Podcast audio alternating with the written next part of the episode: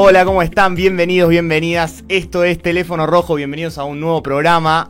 Aquí estamos con Malena Martín, con Guillermo Russell, con Agustín, empezando una nueva entrega. ¿Cómo estás, Malena? ¿Todo bien? Todo bien, todo bien, muy contenta. Y hoy tuvimos una distribución distinta. Sí, un cambio de Feng Shui, se Cambiamos podría los decir. asientos, a ver, cambiando la, la imagen un poco, a ver cómo, cómo nos trata esto y la nueva, el nuevo enfoque de cámaras. Guillermo Russell, ¿cómo estás? ¿Todo bien? Bienvenido.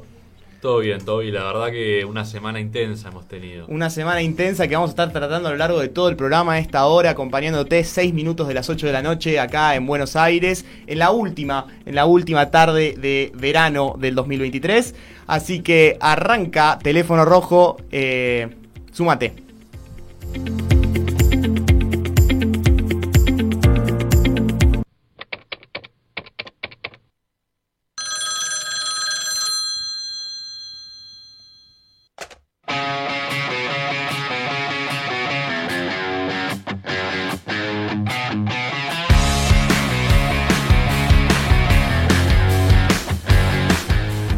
Ahora sí, ya estamos listos para arrancar después de la, de la cortina de este ciclo. Así que empezamos eh, con un nuevo programa, la cuarta entrega, cuarta semana, el primer mes de Teléfono Rojo. Así que fuerte el ¿Ya un aplauso para nosotros. Y bueno, cuatro semanas equivalen a un mes. Así que muchísimas gracias. Empezando. No pareciera, este ciclo. ¿no? No, No porque pareciera. cuando la pasas bien parece poco el tiempo, ¿no? Pasa el tiempo rápido, sí. Así que empezando esta cuarta semana, ¿cómo los trae? ¿Cómo, cómo fue ese fin de semana? Bien, bien, tranquilo. Calificándolo del 1 al verdad. 10, Ganó me gusta eso. Ganó River, no jugamos bien, pero se ganó. ¿Cómo que no jugamos bien? River ganó, gustó, lo único que le faltó es golear. Y bueno, ya sabes cómo somos los. Y perdió el eterno rival. Perdió el eterno rival, eso es muy importante. Polémico penal de Colona Independiente, pero ya pasó el bloque fulvito, así que vamos a adentrarnos. ¿Cómo fue mal de tu fin de semana? Bien, bien. No tengo mucho más para decir que Uh, un bien complicado, no, no. Un bien tranquilo. Me ¿Sabes parece qué? que venís de relax. Estoy tratando de hacer memoria que hice en el fin de semana. Está compungida por los sucesos Internacionales. Te veo preocupado. Te veo preocupado por lo que está pasando. Y yo vivo preocupado por lo que pasa, ¿no? Eh, bueno, y no pero-. Neurosis eso. Está, está- está complicado. Yo te veo, te veo tenso. Te veo que eh, la situación no está para hacer bromas, como diría mi abuela. Mm. ¿No, ¿Es así?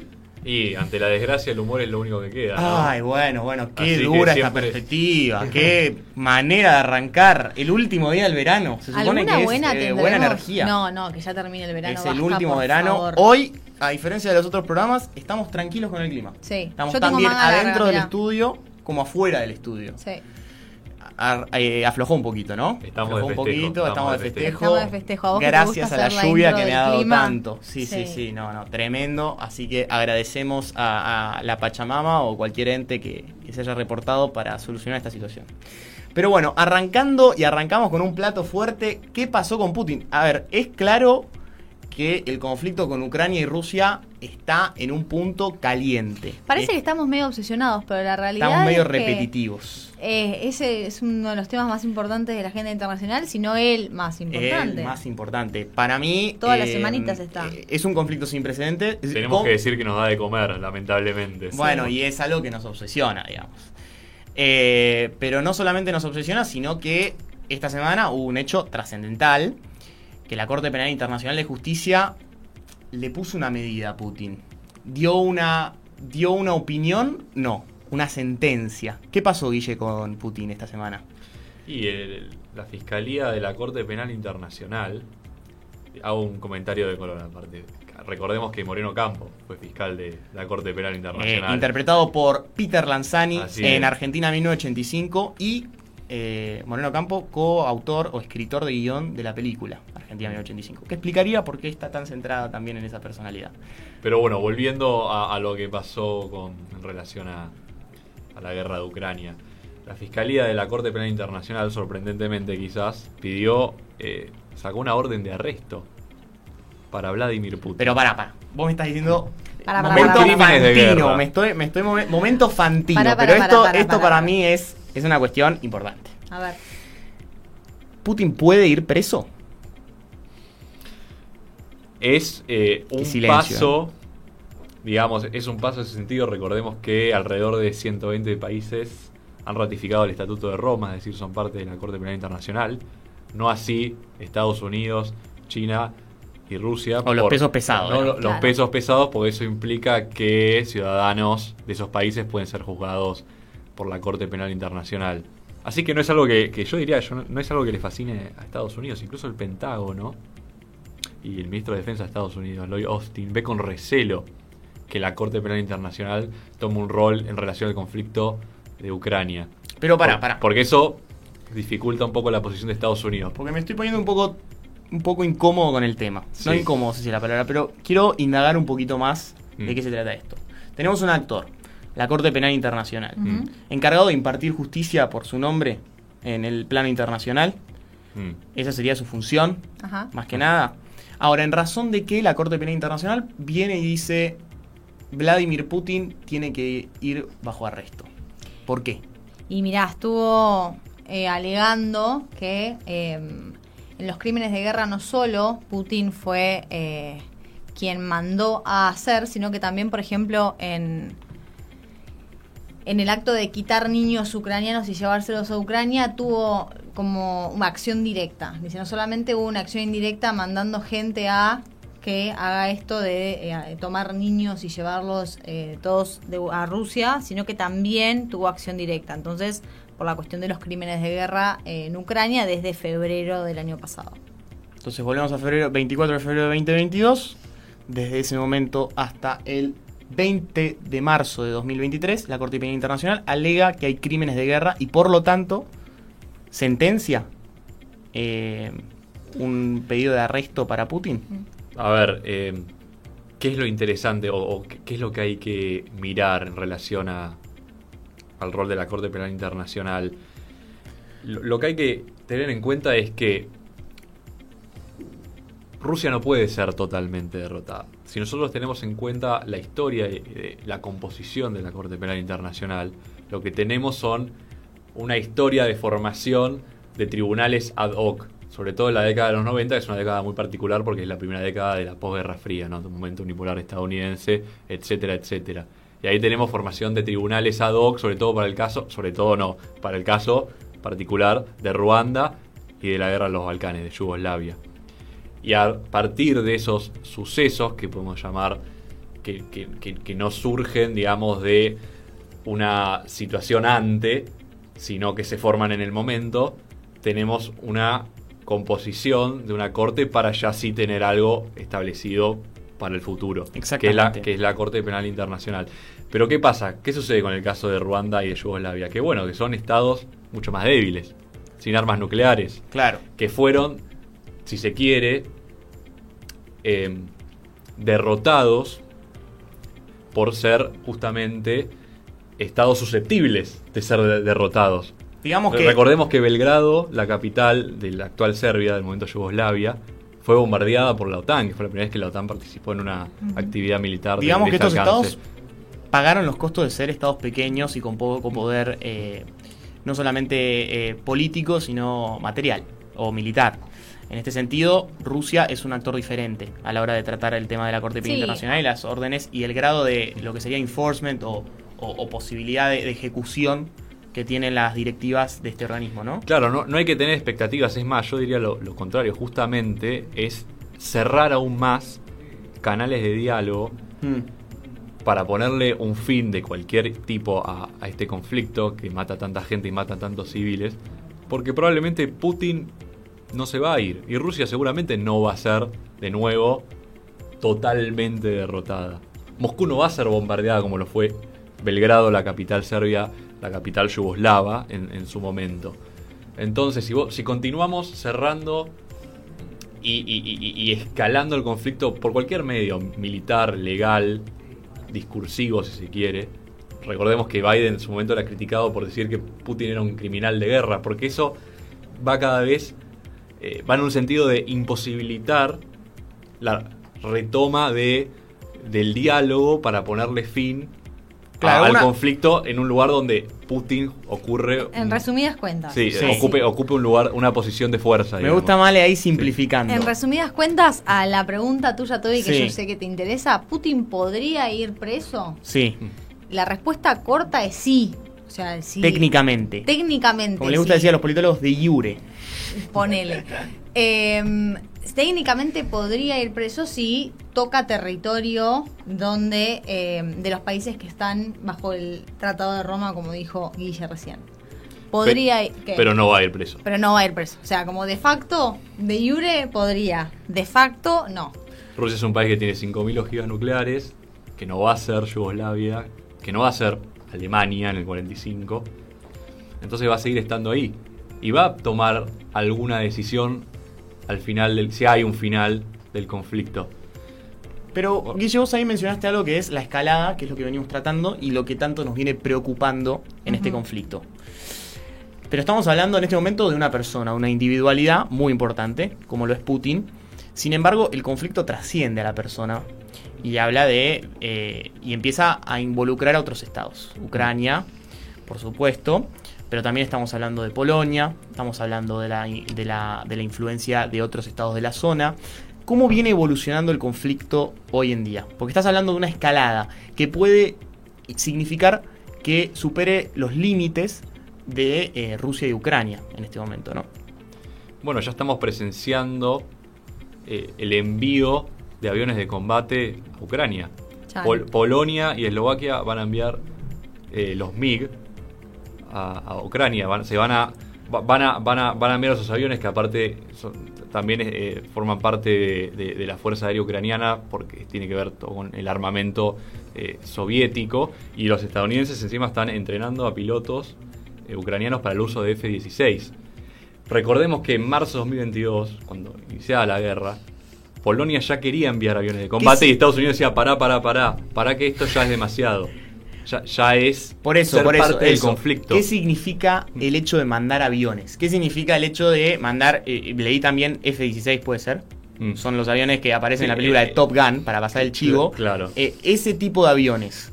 ¿Qué significa que un Estado, no ajeno al conflicto, pero que no está en- en- en- eh, abiertamente en conflicto con, eh, con Rusia, mande aviones a Ucrania? Es, es algo a- a- que llama la atención. Mira, yo no sé lo que significa ahora. Yo sé lo que significaba en marzo de 2022, cuando Estados Unidos decía que enviar aviones de combate, que enviar aviones de combate para que las Fuerzas Armadas de Ucrania los utilicen, es ser parte del conflicto. Es que la OTAN sea parte del conflicto. Hoy en día claramente ya no es, la lógica ya no es esa, es otra.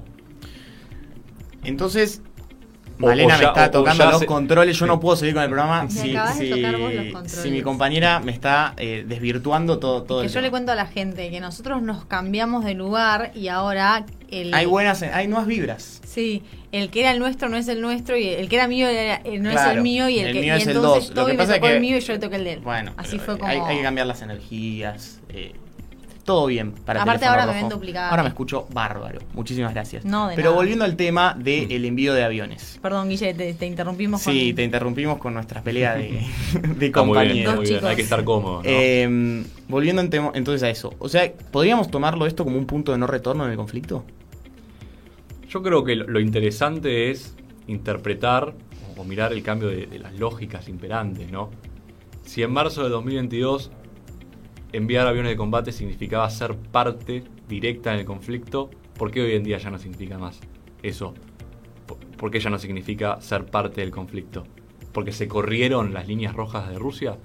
Y puede ser, o porque Rusia ya considera, ya, consi- ya consideraba que la OTAN era parte del conflicto. Ya, claro, es, lo que, es, lo que, es lo- es lo que los medios estatales rusos vienen diciendo hace rato. Ujú. Entonces, se corren las líneas rojas o cambia la interpretación que hace la OTAN porque cambia la interpretación que hace Rusia para adentro. se cruza lo que hace claro, un año no se podía cruzar Claro. Hay un gradualismo militar, si se quiere. Pero siempre Para la tener tendencia cautela, es, ¿no? Siempre la tendencia es el incremento, siempre la tendencia es hacia arriba, es sí, ascendente. se es- corren cada vez más el- arriba claro, de las líneas el, el- envío de, de aviones de combate es el límite. Eso y eh, el envío de misiles de largo alcance. O sea, es quizás. como cuando uno. Voy a hacer una, una comparación muy tonta, ¿eh? Bueno. Pero es como cuando uno empieza a romper una dieta. Hoy me como un bombón, mañana me como una tablita de chocolate, pasado mañana me como un waffle con Nutella, banana y todo. Entonces, claro, uno empieza y cuando yo se quiere acordar, ya está, ya es tarde. ya estás adentro Ya estás adentro. Eh, entonces es complicado el tema. Y complicado también sería, a partir de esta analogía, los nuevos actores que están entrando, ¿no? Va, nuevos viejos actores. Porque dentro de la OTAN, si los desagregamos, hay estados. Y hay un Estado particularmente con una relación bastante ambivalente como Turquía, eh, que tiene relaciones con Rusia, está en una, en una zona geográfica muy importante porque tiene acceso a- al, ma- al Mar Negro. Entonces, eh, y la posibilidad de veto para el ingreso de nuevos miembros. Y recordemos que eh, los países nórdicos eh, estaban eh, empujando esta posibilidad, estaban a la espera de aprobaciones y Turquía dijo que va a aceptar la candidatura de Finlandia. ¿Esto es así? Esto es así. Aparte recordemos que históricamente Finlandia y Suecia son naciones neutrales. Esa ha sido la directiva de su política exterior. Durante toda la Guerra Fría, cuando existía la Unión Soviética. Bueno, Finlandia con Para, un pasado para- ruso para que muy pongamos en perspectiva eh, lo que es esta guerra, ¿no? Eh, la historia. Lo que ha sacudido Lo que ha sacudido. posiciones eh, el impacto, históricas. sí. Claro, se empiezan a configurar nuevos juegos de alianzas. Sí. ¿no? Cercano, más que la Segunda Guerra, yo no, no quiero alarmar, pero muy cercano a lo que pasa en la Primera Guerra, que la- la- las alianzas empiezan a moverse, empiezan a, a aparecer nuevos frentes, y es algo que hay que prestarle atención. Ujú. Entonces, eh, Y vos mencionabas aparte lo, lo de Turquía. Exacto. Donde también hay que agregar Hungría. pues Son países que además en su viraje autoritario son parte de la OTAN. Hungría también es parte de la Unión Europea. Pero se llevan mal con el resto de los Estados miembros. claro, son los estados que dentro de Europa... Y, y uno- apar- y hacen un juego. Hacen Claro. un juego con Finlandia y con Suecia para en su voluntad de ingresar a la OTAN para extraer concesiones. Bueno, Suecia es el límite de Turquía, ¿no? Dice que Finlandia Tur- Sui- Turquía, por el, por el lado de Turquía, es reprimir al a los miembros o ex miembros del Partido de los Trabajadores del Kurdistán. Y por el lado de Hungría es descongelar los fondos de la Unión Europea, que, que Europa no le envía por justamente eh, este viraje autoritario que ha tenido el gobierno de Orbán en los últimos años. Y bueno, y aparece un personaje del cual estuvimos hablando la semana pasada, y que es bastante importante como Xi Jinping.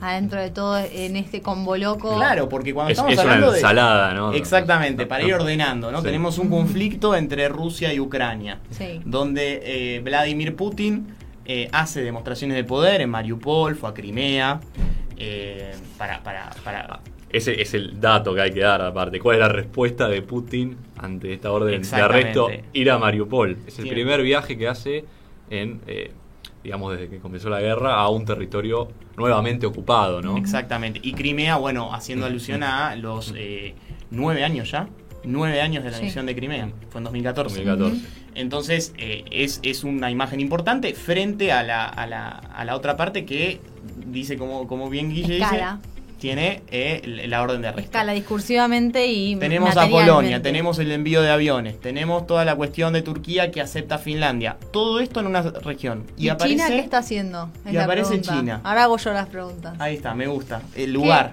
¿Qué, hace? ¿Qué hace ¿Qué Xi hace Jinping China? en frente Sí, a llegó esto? hoy a Moscú, nada más y nada menos. A Moscú. Está para reunirse con Vladimir Putin. ¿Y qué va a hacer? ¿Qué- ¿De qué va a hablar? Yo- ¿Qué lo- es lo que busca China? ser ¿Qué es lo mosca, que- Mata- eh. mataría por ser invisible y estar en, en Sí. esa sala. Ser invisible y saber chino Sí. y ruso. Bueno, grabo. ¿En qué idioma hablarán? Más fácil. Haciendo preguntas, ¿no? ¿Qué idioma se habla? ¿En inglés? Sería medio. po- no ¿O traductor ahí uno que hable chino y ruso y ruso y chino? Y Ah. es esa, es esa. ¿Te parece Me que es ahí? que es la segunda opción. Me parece que O por ahí opción. alguno de los dos habla chino o el otro habla ruso, no sé. Pero, No, pero Putin habla muy bien alemán, porque estuvo en la KGB en, la- en la República Democrática Alemana. Digo, no para, para hacer un recorrido biográfico este y- aumentar eh, la figura interesante. Exacto. Entonces, ya dijimos, entonces Xi Jinping, ¿dónde va a estar mañana? Si lo tenemos que buscar siendo en el, el, mapa. el cronograma está en Moscú, en la Plaza Roja. Y en supuestamente el Kremlin. Se va a reunir con Zelensky. Y Ah. la búsqueda es aparentemente. Zelensky. Y retomamos esto que estuvimos hablando la semana pasada y que No China- tenga muchas expectativas, ¿no? O sea, Pero China se quiere posicionar como un solucionador de conflictos. Sí. Hay que ver desde qué perspectiva y cuán creíble es eso, ¿no? Mm. Cuán creíble es esa posición de China como solucionador cuánto de lo conflictos. logra y cuánto creíble es también.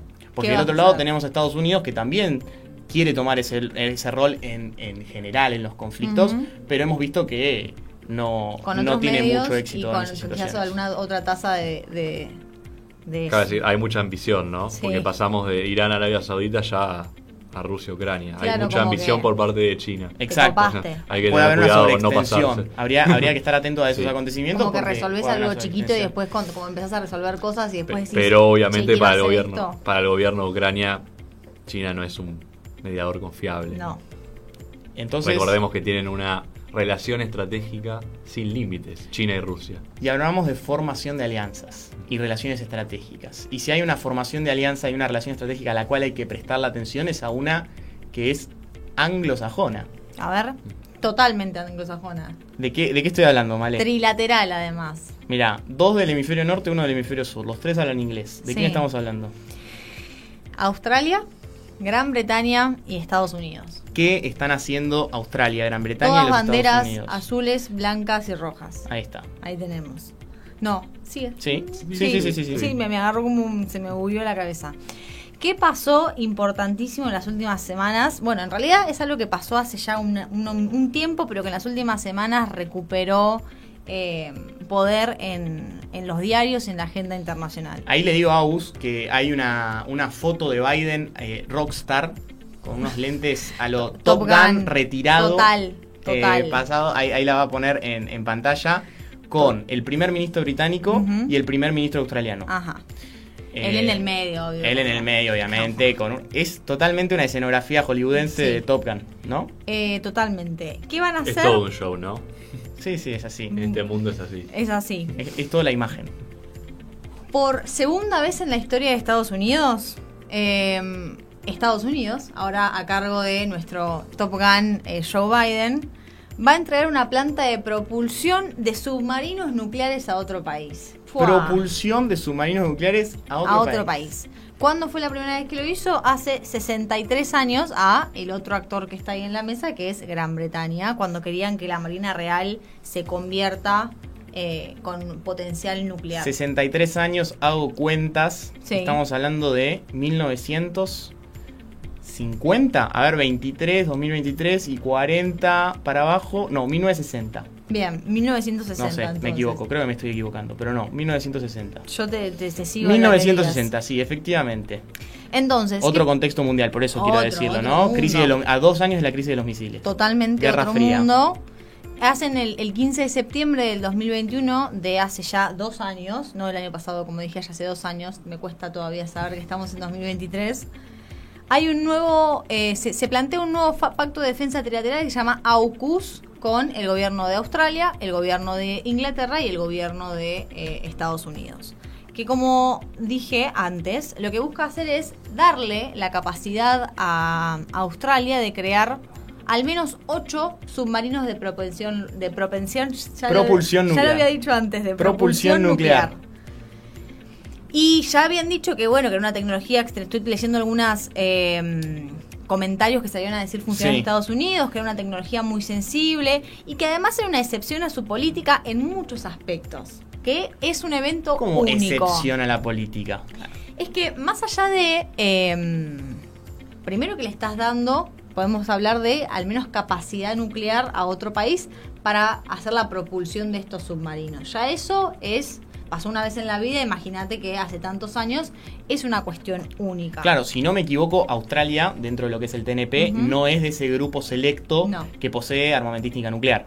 Sí puede desarrollar la tecnología nuclear con otros fines, como lo hace Argentina, Brasil y, otros y otros países, pero no es de, de ese grupo, de esa élite que tiene eh, la posibilidad de tener armas nucleares. Correcto, es así. O sea, te reduce el margen de tiempo para desarrollar armas nucleares. Exacto. Claro, porque Exactamente. además le están dando un uranio enriquecido que de un nivel de enriquecimiento muy alto. Mm. Entonces, como que indirectamente se está metiendo en ese club. O se, o se lleva con, lo- con, lo- con los populares de ese club. Sí, se sienta Bueno, en la es, es mesa. como lo que se dice de Japón. Que ¿Qué? si quisiera tener armas nucleares. De la tendría- noche a la mañana. Claro, Sí. eso un poquito más, ¿no? Entonces- o trabajando mucho, eh, con mucha intensidad podrían quizás de la noche a la mañana. ¿Por qué estamos hablando de esto ahora si yo dije que pasó el 15 de septiembre de 2021? Porque se dieron a, se dieron a conocer las características que tendría este acuerdo con expectativas a, a corto y mediano plazo, con financiamiento, cuánto le va, le va a costar a los australianos, cuánto le va a costar a los estadounidenses y a los británicos. Y salió, adivinen quién salió a criticar. A ver, yo siempre los hago adivinar. ¿Quién salió a criticar? Si tengo que ir por intuición, yo iría Irán, pero no sé si estoy en lo correcto. Mm, Lejos. Me imagino los estados del sudeste asiático. Sí, Pero la, la crítica más fuerte que se escuchó al menos en las últimas semanas es de China. Otro, eh. Pero es el Drupi Se directamente, está está, en metiendo, todos lados. está muy, está muy metido. Y porque apunta a ellos. Claro. El ministro de Relaciones Exteriores dijo que las tres naciones, y cito, estaban caminando cada vez más por el camino del error y el peligro. Qué metafórica que anda la política internacional, ¿no? Suena. Y además, bueno, lo que le dicen es que están retrocediendo en los esfuerzos de no proliferación nuclear, dándoles eh, potencial nuclear a otra nación. Claro, digamos que, que- que el camino que, que dicta la paz y que buscan todos los estados es, al contrario, es ir, eh, retroceder en, en- en los avances nucleares, sobre todo en la armamentística.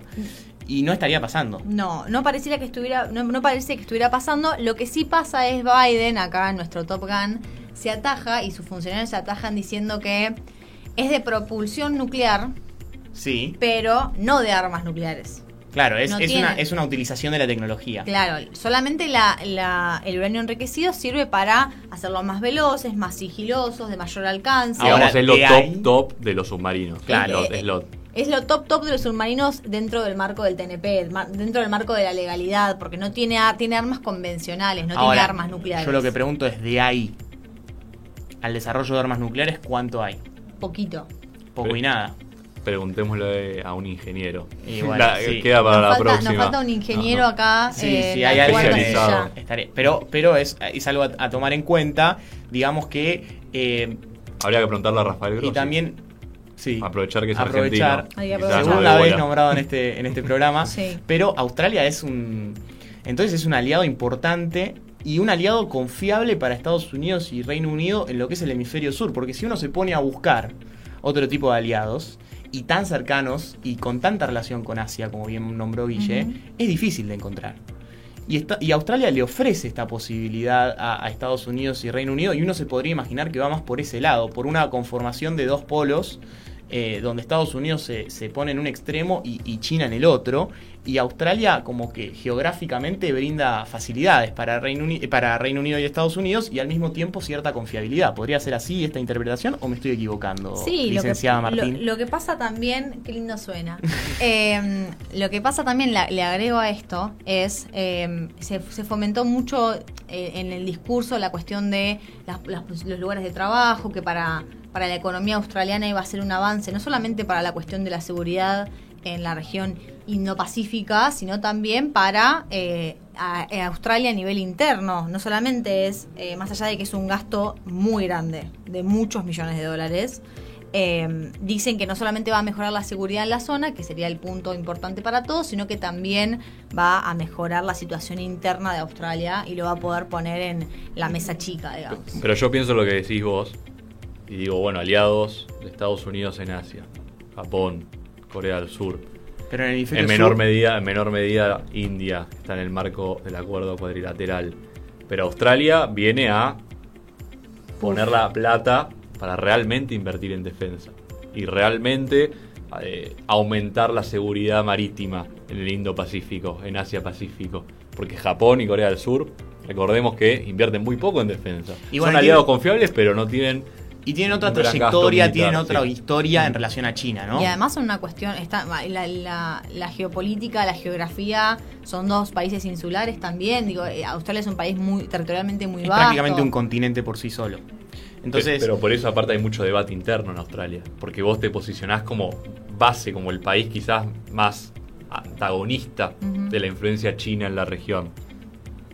Incluso quizás hasta más que Japón, porque invertís todavía más en defensa. Sí. Claro, un es- es montón una imagen dinero. i- Es importante. mucho dinero un submarino de propulsión nuclear. entonces estamos viendo acá la conformación de alianzas. Y tiene ocho por lo menos van a ser. Claro. Vuelvo, vuelvo sobre este punto, pero se están viendo. No quiero ser terminante, ni mucho menos. En el TEG que estamos poniendo Pero acá en claro, la si mesa. nosotros tuviéramos que hacer un TEG y tuviéramos que armar alianzas, se está viendo y se está delimitando muy claramente lo que está pasando para mí. Para mí, en mi opinión, y no solamente en mi opinión, sino en fundamentos, ¿no? Tenemos Australia, Reino Unido, Estados Unidos. Empiezan a aparecer países que hace años no aparecían. Digamos, Australia, ¿cuánta relevancia en el plano internacional tenía en lo que tiene que, en materia de seguridad la de- internacional? sí. Rusia aparece como socio menor de China. Rusia ahora, apare- Rusia aparece hasta como- hace poco Trump decía que Rusia tenía que volver al G8 porque podíamos usar a Rusia en nuestra rivalidad con China, Con que es nuestro verdadero rival geopolítico. Aparece un actor como Turquía. El mundo cambia rápido.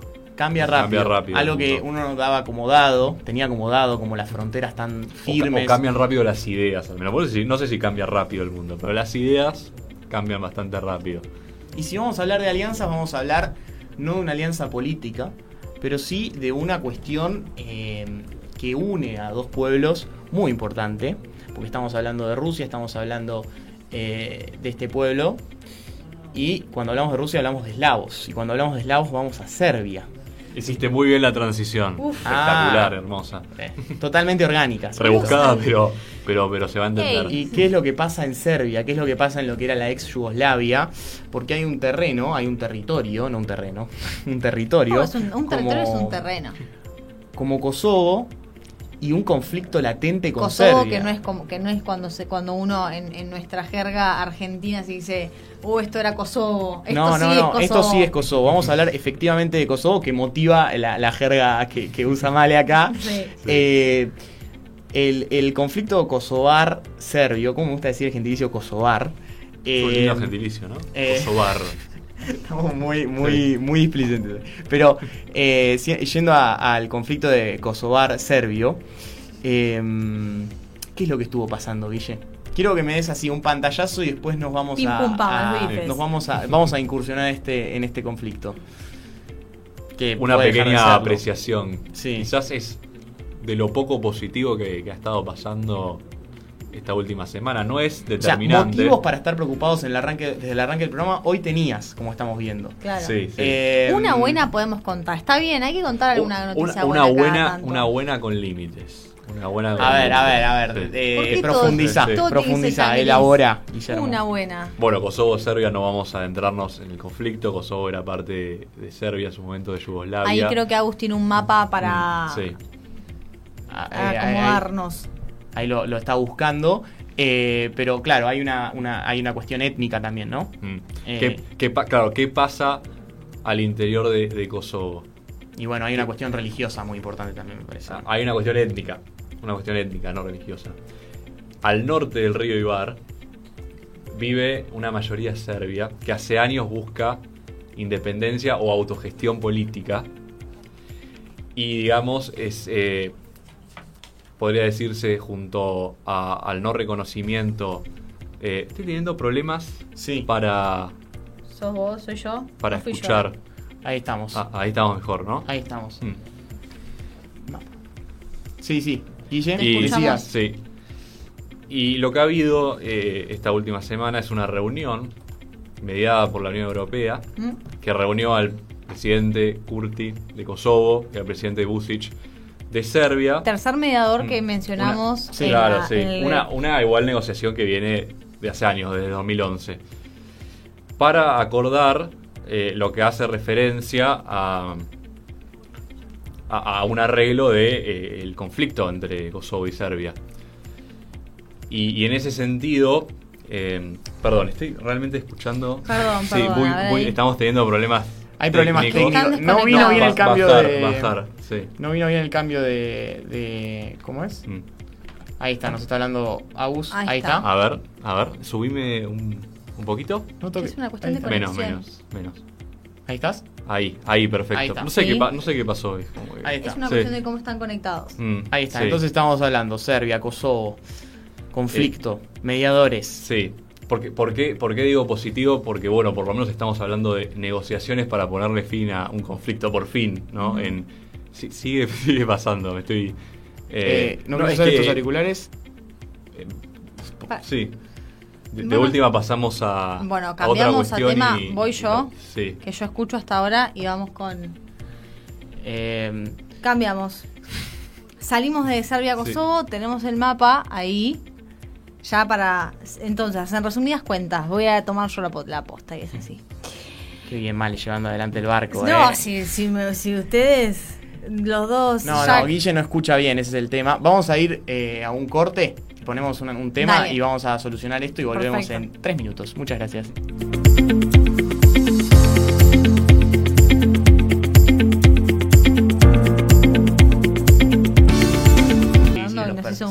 El último concierto que fui a ver. Y el primero casi. Pero bueno, eh, volvemos. Un programa accidentado.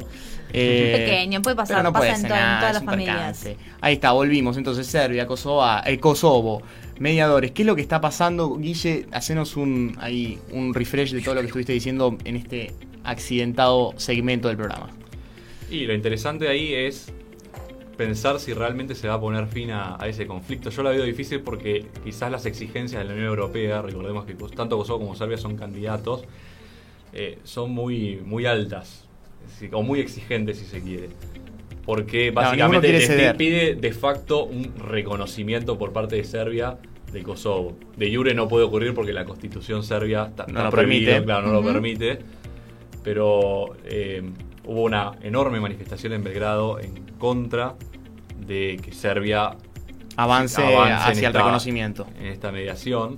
Sí, no, no, no el reconocimiento, sino eh, intercambio de misiones permanentes, eh, no bloquear la entrada de Kosovo a organizaciones internacionales. eh, ¿Y cuál, cuál sería la, la- la concesión de Kosovo? Bueno, otorgarle a eh, las regiones de mayoría serbia dentro de Kosovo el autogobierno, la autonomía, como tiene Cataluña quizás. Eh, y bueno, en ese sentido hay que estar muy atento porque obviamente esto no tuvo término y no hubo un acuerdo final porque Serbia al final no, no firmó ningún eh, documento. O sea, la noticia es la no noticia, que no hubo noticia, acuerdo, digamos. la- no hubo acuerdo. Pero la Pero- Unión Europea salió diciendo que había acuerdo. La, la- no hubo acuerdo. No hubo acuerdo porque. porque, porque Serbia no, no, no, no firmó nada. Ujú. Y, y aparte, eh, si uno mira la política exterior serbia, ahí lo que siempre va a haber es un juego por ahora de balance entre Rusia y Occidente. Y, Claro. no, y no renuncia al, al reclamo de, de Kosovo, de recuperar Kosovo, donde Rusia en el- cumple en el el, papel más importante a la hora de defender quizás los intereses serbios. Sí, claro, por, por esta cuestión de, de más una, una- un lazo identitario muy fuerte y conveniencia política supuesta, es seguramente también por otro lado. Pero bueno, podemos pensar que por lo menos el conflicto no se va a reavivar, que quizás es la preocupación mayor dentro de Europa en este momento, en lo que rehace a los Balcanes. Si hay algo de lo que estamos seguros es que eh, la política internacional no se detuvo, como sí se pensaba hace algunos años, sino que está en pleno auge y digamos que las cuestiones de seguridad son muy importantes. Y este conflicto de Kosovo territorial entre Kosovo y Serbia se podría replicar en otros Y, y en apar- otros y aparte lo que vemos es a la Unión Europea como mediador, vimos a China el programa pasado como mediador en Medio Oriente. China Estados como Unidos- mediador ahora y- también Y Estados Unidos se está, quedando, se está quedando corto. Se está quedando corto, está, Tiene que buscar rápido- está un poco en retirada de ese rol por ahí, está un rol más confrontativo o de tomar más partido. eh, O no encuentra dónde No- mediar. mediar. no mediar. encuentra su lugar en la cancha. Está muy peleado con demasiados actores. Sí.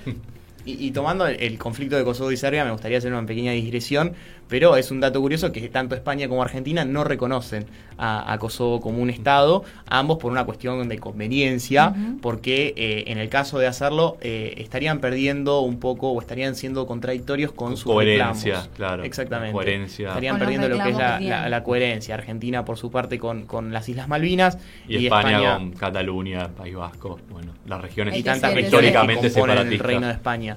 Entonces, eh, es un conflicto a prestar la atención porque cómo se vayan presentando los distintos bandos, eh, es interesante ver cómo se comporta a la hora de, de estudiarlo para nuestro caso particular como Malvinas, que así como Serbia tiene en su constitución eh, que no reconocer a Kosovo eh, a grandes rasgos, Argentina tiene el derecho irrenunciable a, Ujú. a- a reclamar las Malvinas como, como propias y que eso sea reconocido por la, por la comunidad internacional. Entonces, es un caso interesante para tener en cuenta y también que aporta al clima que se está viviendo en, en el plano ¿Qué, internacional. qué clima, ¿eh? que está tan la- caliente como las- las últimas las semanas de Buenos calor Aires. Sí. Eh, así que siguiendo ¿Cómo con los temas, está, no, tremendo, tremendo, eh, es un tema recurrente. Siguiendo con los temas, nos vamos a quedar en Europa y nos vamos a ir a Francia, al país de Macron. ¿Qué estuvo pasando? Yo te juro, prendo la tele y tengo a eh, Canal 26 Ujú. que todos los días, a toda hora, está poniendo noticias de Francia, manifestaciones. Ya teníamos eh, los chalecos amarillos hace unos años. Ahora, ¿qué es lo que está pasando en, en Francia, Male? ¿Qué tema Francia y la calle, no? Uh, Dios mío, desde 1789. Ya podrían tomarse un descanso cada tanto. Basta. Bueno, como vamos, podemos decir, como pasó muchísimas veces en la historia, Francia se encuentra en medio de una serie de protestas callejeras. Que, bueno, no, no van a ser las primeras y parece que tampoco van a ser las últimas. ¿Por qué? Porque el gobierno de Macron, que ya lo mencionaste vos, Toby, realizó reformas jubilatorias bastante controversiales, dentro de las cuales la que más se destaca es que pasaron eh, la edad jubilatoria de 62 años a 64 O años. sea, vos me estás diciendo que hay tanto. eh, no es la palabra. Revuelo. Revuelo, gracias.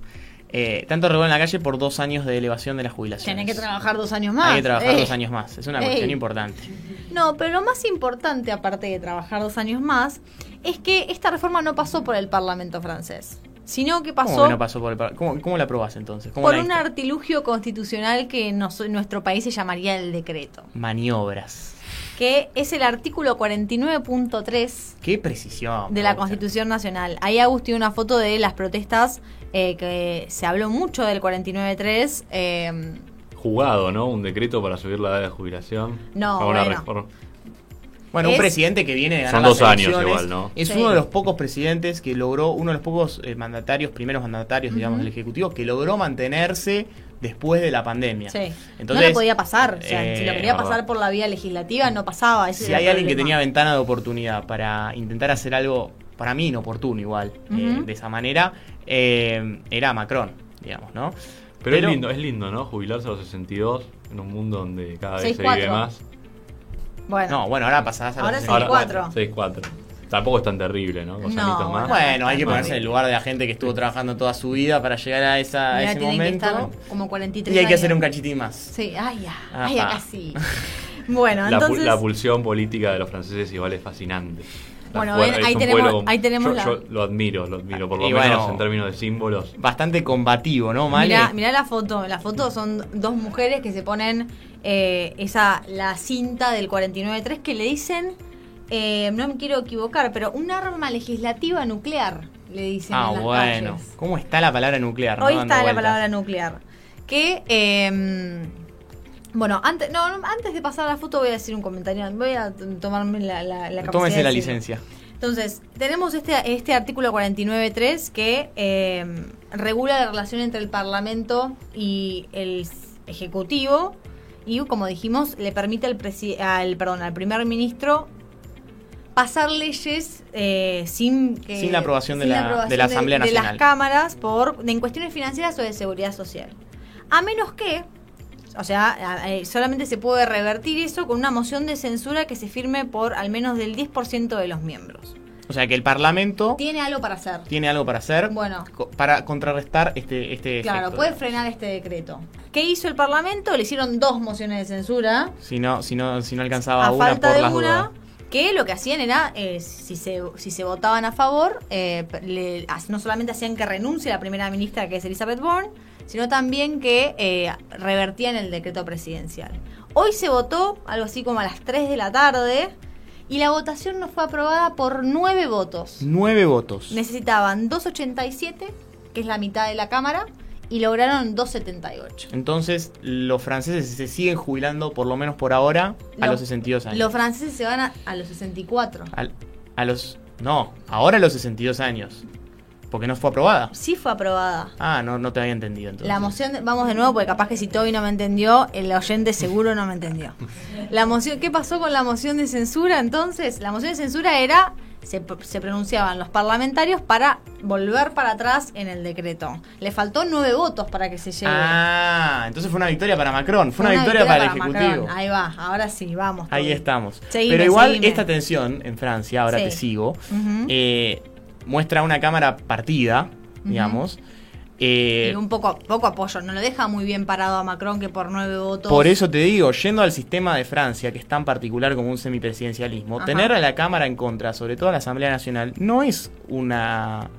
No es algo positivo, no es algo bueno, no es algo que uno diga eh, me va a permitir seguir gobernando porque tiene la herramienta de poner un primer ministro eh, de su propio lado. Y ahí pierde un poco de poder la figura presidencial.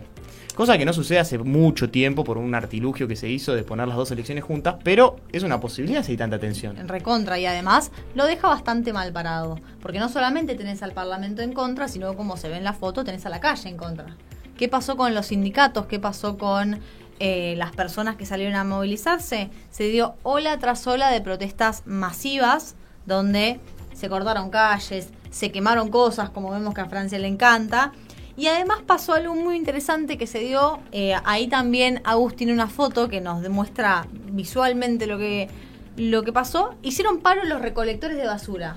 O sea que París estaba llena de bolsas de basura. 12 toneladas de, basura, de, bolsas de basura. Con la cuestión eh, difícil que tiene Francia de la plaga de, ratas que tiene.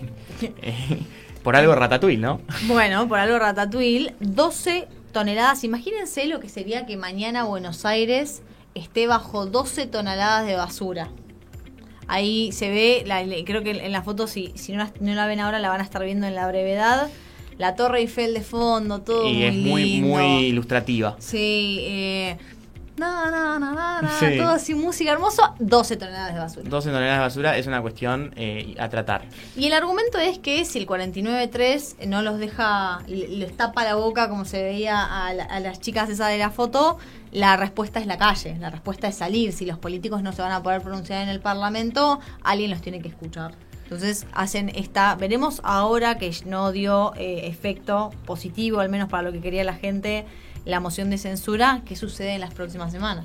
Pero bueno, siendo las 8.53, eh, voy a agarrar y voy a aprovechar que estamos en París, nos tomamos el Eurostar, nos vamos para Londres. Y eh, Male, hay algo con, con, esto, con el teléfono, con TikTok Sí. Eh, ¿Qué es lo que está pasando en, Inglaterra, en Reino Unido? del bien TikTok, pero... Cosa del bien, o sea, es, medio una adicción. Mm, Dicen que tiene un poder adictivo muy fuerte. De hecho, eh, los niños de 18 años, si uno se pone en TikTok como un menor de 18 años, tiene una restricción de 60 minutos al día. Y ninguno de los tres lo pasa. 60 minutos al día de TikTok. Y hay gente que hay reportes de al menos, por lo menos, eh, es tan adictivo como el tabaco. Mira. Según un estudio de Massachusetts. No, mentira. Según un estudio de los Estados Unidos, es tan adictivo como. No, no, es tan adictivo como el tabaco. Bueno, en Inglaterra no estaban eh, preocupados por la adicción de TikTok, sino que estaban preocupados por otro aspecto de TikTok, que es la cuestión de a dónde van todos esos datos, millones y millones y millones de datos. Que Algoritmos. sí, que junta TikTok, que es una, la, red social con el mejor algoritmo Déjame adivinar. al gobierno chino. Al gobierno chino. Bueno, TikTok es una aplicación china. Claro. Y eh, Instagram intentó seguirle el rastro con alguna función parecida y todo, pero no fue tan exitoso que Trump, que lo tratamos de loco, no estaba tan loco. No, no sé si estoy diciendo eso. Lo que estoy diciendo es que en Inglaterra y Gales, Escocia todavía no se pronunció, se prohibió el uso de TikTok en los teléfonos eh, de altos funcionarios. De altos funcionarios, pero los teléfonos que son gubernamentales, no en sus teléfonos privados. Ok. Entonces, no pueden acceder. Y entiendo que Estados Unidos, aparte, pide que se desprendan de la empresa matriz. Sí. O sea que. O sea que hay una cuestión de sospecha. Se terminó TikTok. veremos si fundamentada o no. Eh, bueno, Trump eh, no había bloqueado TikTok en su momento en Para la los funcionarios del eh, FBI. Entonces, bueno, en Estados Unidos ya pasó, en, en, muchos países de la Unión Europea también ha pasado y ahora lo siguen Inglaterra y Gales en el camino de, por un lado, concientizar de un uso más seguro de los datos en TikTok y además el gobierno eh, teme que el gobierno chino pueda acceder a datos eh, confidenciales de los teléfonos oficiales de sus funcionarios. Miren cómo se va invirtiendo la cosa que eh, Facebook, todo lo que tiene que ver con el grupo Meta, hoy está altamente vigilado, si no prohibido, en regiones de Asia, como ser China, que no pueden utilizar WhatsApp, por ejemplo, y ahora se está dando esto en, Occidente. Y entra en contradicción todo lo que tiene que ver con la libertad y toda la cuestión de, libertad de acción. Estaban muy preocupados también por las cuestiones de campañas políticas, porque TikTok es una forma que utilizan los funcionarios para informar de lo que están haciendo a las... Eh, a los grupos sociales y a los grupos etarios más jóvenes también. Así que no solamente tenemos que hablar cuando hablamos de, este tipo de política de, armas, sino también tenemos que hablar de aplicaciones en este mundo tan nuevo. Eh, pero ya yendo al último punto y ya llegando a. ¿Dónde nos lleva el avión de teléfono rojo hoy? Nos trae de nuevo acá a Luis Peña y Avenida Belgrano, a Argentina pero también nos podemos ir a Ecuador, porque la perlita de la semana es un conflicto entre Argentina y Ecuador, inexplicablemente. Un, triángulo, un triángulo entre tres países, Argentina, Ecuador y Venezuela. Venezuela y Argentina una estrecha relación entre los gobiernos. Y una Duarte en el medio. Y una Duarte en el medio. Mm. Pero no es Eva Duarte. No. Sino que estamos hablando de eh, una ex ministra del gobierno de Correa, cuyo apellido es Duarte. María de los Ángeles. si no me María de los. Ángeles Duarte, que eh, pide permiso para retirarse de- del Estado de Ecuador, es denegado ese permiso Por y causa de corrupción. por causas de corrupción, porque está bajo eh, un proceso judicial. Mm. Eh, ahora que está el presidente, como es Lazo, eh, en, el, en el gobierno ecuatoriano, ¿no es así? Claro, un presidente de derecha. Presidente de derecha contra, eh, eh, en contraposición a la, a la- a la ex gobierno de, de- de- de Correa. Y aparece mágicamente en Venezuela, Caracas. Pero no aparece en cualquier lugar, sino que se pudieron corroborar eh, informaciones de que estuvo bastante cercano a lo que es la embajada argentina en, En Caracas. en Caracas. Y que había un, si se quiere, un plan o si había unas intenciones para hacer un poco, un poco eh, más tranquilo en la, en la terminología, de que de Duarte viniera a la República Argentina. Por lo tanto, Ecuador, ¿qué decidió? Retirar al embajador argentino de Ecuador, o sea, de Quito a Buenos Aires sin escalas. Hizo un- Le dijeron a- al embajador Nos Fuchs. faltó decir igual que la señora Duarte, ex ministra, estaba asilada el domicilio la residencia del embajador argentino. Por eso, eh, entonces ahí podemos encontrar Se cierta sospecha tensión. que no solamente le dimos asilo, sino que también la dejamos, eh, lo- le facilitamos su escape, podemos decirlo al menos, a Caracas. Pero Alberto y Cafiero y compañía no se iban a quedar de brazos cruzados. ¿Y qué pasó en las últimas horas? Chao al embajador de Ecuador. Ya no hay embajador de Ecuador. Entonces hay una cuestión Ese vuelo, ahí. para no, para no gastar ese vuelo que había venido de Quito, Claro. hicieron Quito-Venezuela para hacer, bueno, para ser ecológicos. Exactamente. Hicieron Buenos Aires-Quito de nuevo. Ok. Lo subieron al embajador ecuatoriano de nuevo, Sí. de vuelta a Quito, y ahora vamos a tener que estar atentos a cómo sigue la relación eh, diplomática entre Argentina y Ecuador, países que nunca habían presentado ningún tipo de disputas. Eh, Lo, seguro igual es que las relaciones diplomáticas no se van a romper continúen, del todo. Continúen, No. por supuesto, y es a lo que alentamos y promovemos desde este pequeño espacio. Aparte de Pero- hacer siempre, como dijo el embajador Ariel Fuchs, que, que uno puede, digamos, estar de acuerdo o no, es un último recurso, lo que estamos viendo, ¿no? La Pero siempre se puede retomar el camino del diálogo y entendemos que eh, eh, es una cuestión anecdótica que va a pasar, pero hay que estar atento a que también la conformación política e ideológica en la región tiene su, su, su, su impacto, digamos, en, en lo que tiene que ver con la, con, la, con la relación eh, bilateral y multilateral de, de América Latina. Entonces, bueno, una perlita de la semana, Argentina protagonizó ojo. algún que otro episodio en la política internacional, nos podemos quedar con eso, pero siendo las 21 horas de este 20 de marzo, última tarde, última noche ya de verano, eh, les agradecemos por haber estado del otro lado, eh, nos estaremos viendo la próxima acá en Teléfono Rojo, ya terminamos este cuarto programa y sumate para el quinto, así que nos podés seguir en las redes sociales nuestras, arroba Teléfono Rojo Podcast en Instagram y en las redes de la radio, en Instagram y Twitter, arroba Radio Blas, o nos podés escribir al 11 57 81 81 43. Así que muchas gracias, hasta la próxima y nos reencontramos el próximo lunes. Esto fue Teléfono Rojo, gracias.